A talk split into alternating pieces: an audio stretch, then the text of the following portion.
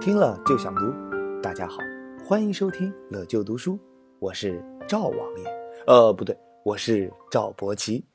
又到了每周一听宋朝文学的时间了。哎呀，最近沉浸在赵王爷的幻想中不可自拔，我已经受不了我自己了。呵呵呵。先给大家读一读上一期孩子们、家长们给我的留言。先来这第一条，老师，请问张国庆老师的祖先？真的是张三吗？哎呀，其实啊，张国庆老师自己都不知道他的祖先是谁。张国庆老师是一个特别可爱、憨厚、认真、踏实的好老师，不像张飞那么粗犷狂野，不像张仪那么八面玲珑。哎，所以我猜呀，他的祖先一定是张三。嘿嘿嘿。再来第二条，老师，为什么你本人的声音？和乐就读书里的声音不太一样呢，是不是找了个替身啊？哎呀，好吧，这个我必须要澄清一下。最近啊，废话说的太多了，喉咙特别疼，然后这周嘛，竟然感冒了，鼻塞流涕，啊啐啊啐，嗓音越发沙哑，鼻音越发重了。要是再这个样子下去啊，下周的乐就读书，大家就应该会听到一个没有鼻子的赵伯奇的声音了。大家好，欢迎收听乐就读书，我是赵博奇。哎，好了好了好了，留言读到这儿，不能再多说废话了，赶紧进入我们今天的主题：苦命帝王南唐造。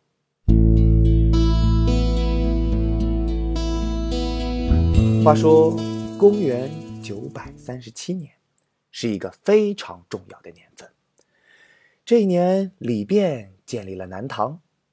这一年农历七月初七，七夕节，在五代十国战火纷飞中，李璟迎来了自己的第六个儿子李从嘉，也就是后来的李煜。这孩子一出生啊，就长得太太太神奇了。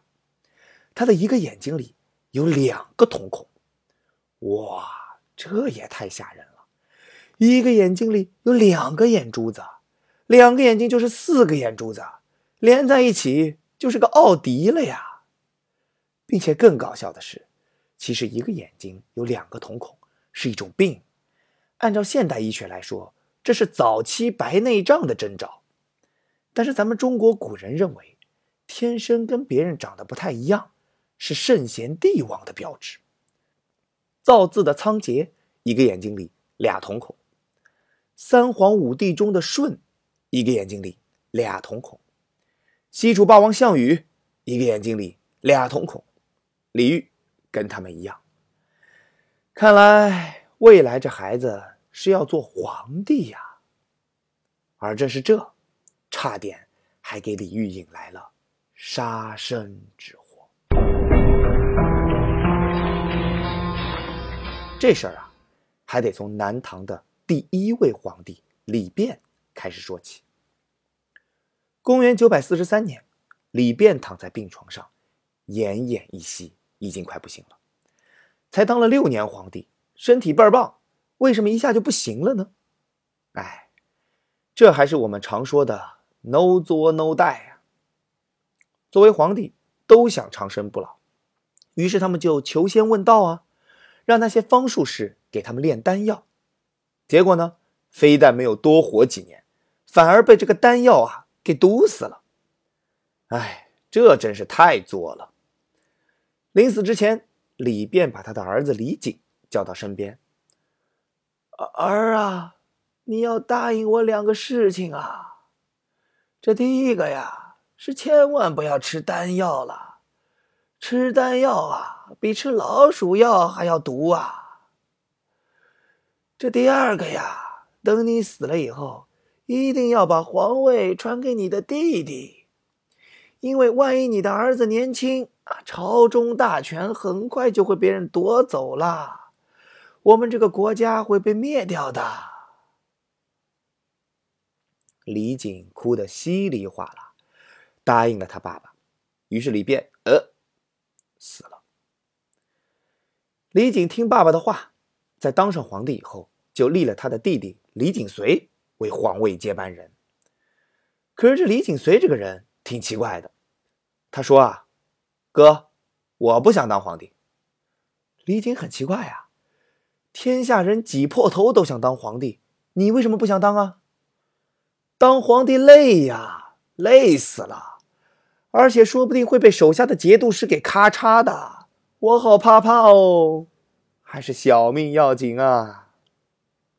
李靖没办法，好吧，好吧，好吧，那你就别当了，让我儿子当吧。于是乎，他的大儿子李弘济当上了皇太子。李弘济啊，不是个好孩子，当上了太子，觉得自己很了不起，在皇宫里面飞扬跋扈，到处欺负人，而且嫉妒心极强，生怕有人跟他抢皇位。那个不想当皇帝的叔叔李景随就被他暗中派人给干掉了。咱们这李煜啊，天生长得一副皇帝相，马上就被李弘济给盯上了。李弘济已经磨刀霍霍，准备把这李煜给咔嚓了。李煜聪明的很，知道自己小命不保，反正本来就不想当皇帝的嘛。于是乎，赶紧在皇宫里躲起来，每天弹弹琴、唱唱歌、下下棋、喝喝酒、写写文章，从来不关心国家大事。李弘基一看，这个弟弟一点都不想当皇帝，于是啊，举起的屠刀呢又放下了。算了，放他一马。中国古代有句老话说得好：“善有善报，恶有恶报。”李弘基那么坏，死的也很惨。史书上说，李弘基晚上做梦，梦到了李景随的鬼魂。突然啊的一声惨叫，然后死了。李弘济就这样死了。老爸李景也没活太长，很快去世了。接下来谁来做皇帝呢？李景的二儿子、三儿子、四儿子、五儿子都已经去世了。好吧，六儿子呗。于是天上掉下来一个皇位，啪！砸到了根本就不想当也不擅长当皇帝的李煜的脑袋上。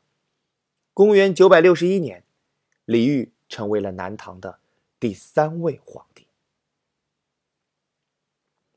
其实啊，李煜当的已经不是皇帝了，他老爸李景害怕赵匡胤收拾他，已经将皇帝降格为国主了，所以李煜又称李后主。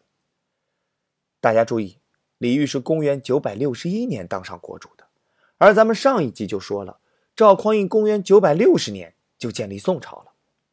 当时中国还处于分裂阶段，最强大的肯定是宋朝了。宋朝一定会来收拾这些周围的弱小国家的。那李煜怎么办？这个皇帝的位子啊，就像布满了针儿扎屁屁呀，如坐针毡。李煜是个聪明人，刚刚继位就向赵匡胤表忠心。交了份报告，史称《即位上送表》，上面说：“俺只是个普通人，水平很差，对功名利禄不感兴趣。承老爸的恩泽，一不小心当上了这个南唐领导人啊！俺喜欢游山玩水，羡慕伯夷、叔齐那些隐士。在你的英明领导之下啊，俺绝不敢胡思乱想，俺一定紧密团结在以您为核心的大宋周围。”哎呀妈呀，这马屁拍的啪啪响呢！这一年，李煜向大宋进贡，献了金器两千两，银器两万两，沙罗绢丝三万匹，并且每逢会见北宋使臣，他都事先脱掉龙袍，改穿紫袍，明显就是向宋朝称臣啊！李煜这种比较窝囊的做法呢？虽然短时间内求得了一方安定，但其实也就注定了南唐的灭亡。李煜在这个皇位上比较安稳的度过了十个年头，直到公元九百七十一年，宋太祖南下灭了南边的邻居南汉，这可把李煜给吓破胆了。唇亡齿寒的道理，李煜还是懂的。于是赶紧派人到赵匡胤那儿求情啊，又送钱又送珠宝，不停的表忠心，还跑到寺庙里面拜菩萨。阿弥陀佛，菩萨保佑，保佑赵匡胤赶紧死翘翘，别来打我南唐啊！哎，李煜啊，真是没出息的很。但是在当时的情况下，能活一年是一年吧，得过且过了。第二年，赵匡胤给李煜写了封信：“李煜老弟，来咱们宋朝首都汴梁坐坐吧，旅个游，放松一下心情。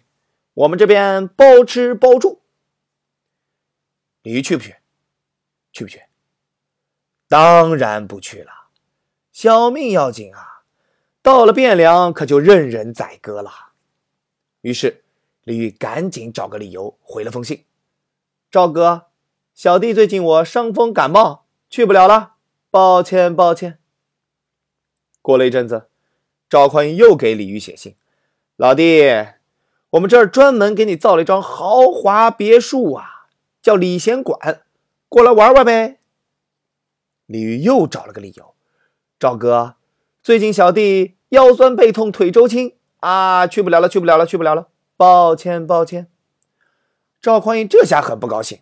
过了一阵子，又给李煜写信：“老弟啊，最近我们开 G 二零峰会呢，你作为南唐领导，是不是过来参加一下呀？”李煜还是说：“生病生病，去不了，去不了。”这下老赵可就毛了，潘美。曹丕忍不了了，准备军队把南唐给我踏平喽。于是乎，轻轻松松，金陵城破，李煜率弟子及部下光着上身向宋军投降。哎，这可不是展现自己的胸肌啊！肉袒受降是古时的规矩，表示愿意接受惩罚。南唐。也至此亡国了。公元九百七十五年初冬的一天，浓重的乌云笼罩着金陵城下的长江江面，蒙蒙细雨浸渍着江畔集结待发的千艘木船。这是一支北上汴梁的船队。大批的北宋官兵虎视眈眈，啊，拘押着南唐后主李煜、宰相汤岳等朝中文武百官，以及他们的眷属和随行人员。在这支庞大的船队中，到处弥漫着李家王朝国破家亡的哀伤而又悲凉的气氛。一阵。凄厉的号角声响过，船队起航了。身穿白衣、头戴纱帽的李煜，在船舱中南面，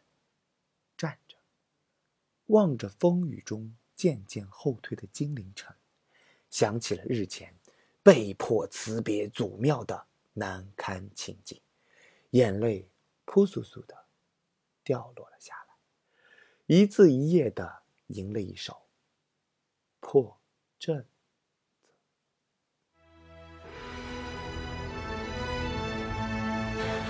四十年来家国，三千里地山。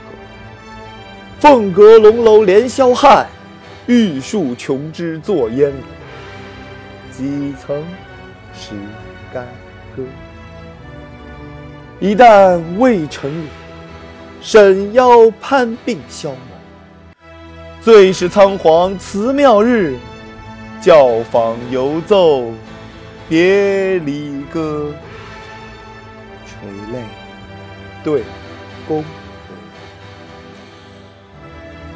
唉，永别了，我的家乡。永别了，我的祖国。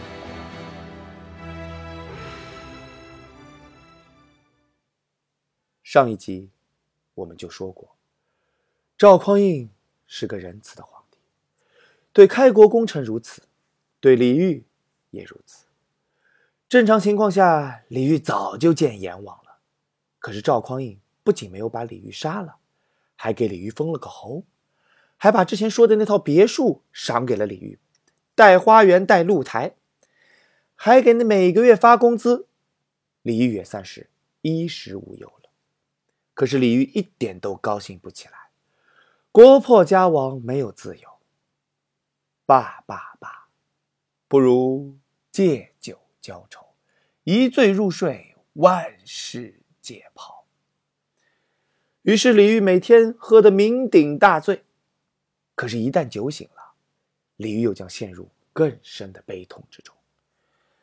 唉，抽刀断水，水更流；举杯消愁，愁更愁的道理，李煜怎么会不懂呢？公元九百七十八年，农历七月初七，李煜迎来了四十二岁的生日。别人过生日都高高兴兴，只有李煜。回想起江南时节歌舞欢乐的场面，好生伤感。于是，一首《虞美人》挥笔而就。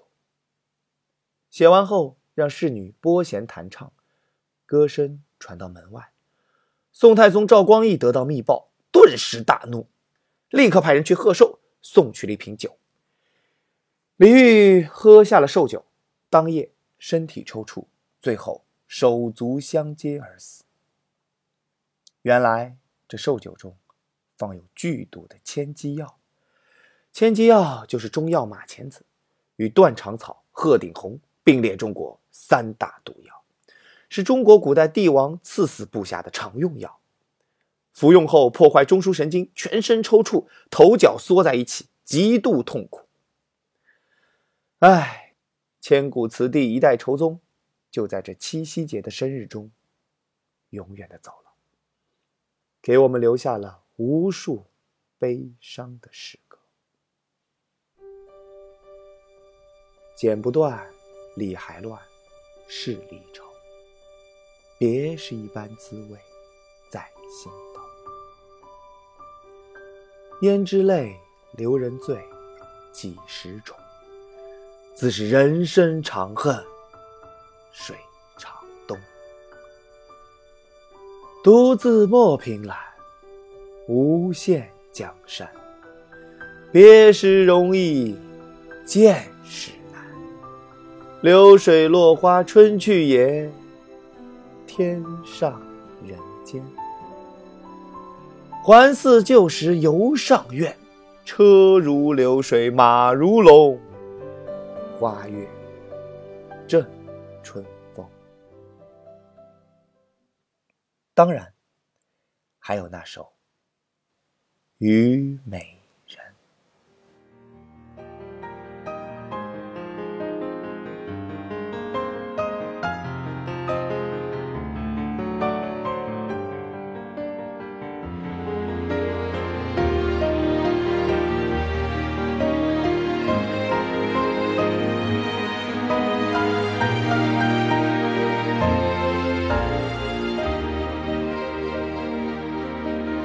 春花秋月何时了？往事知多少？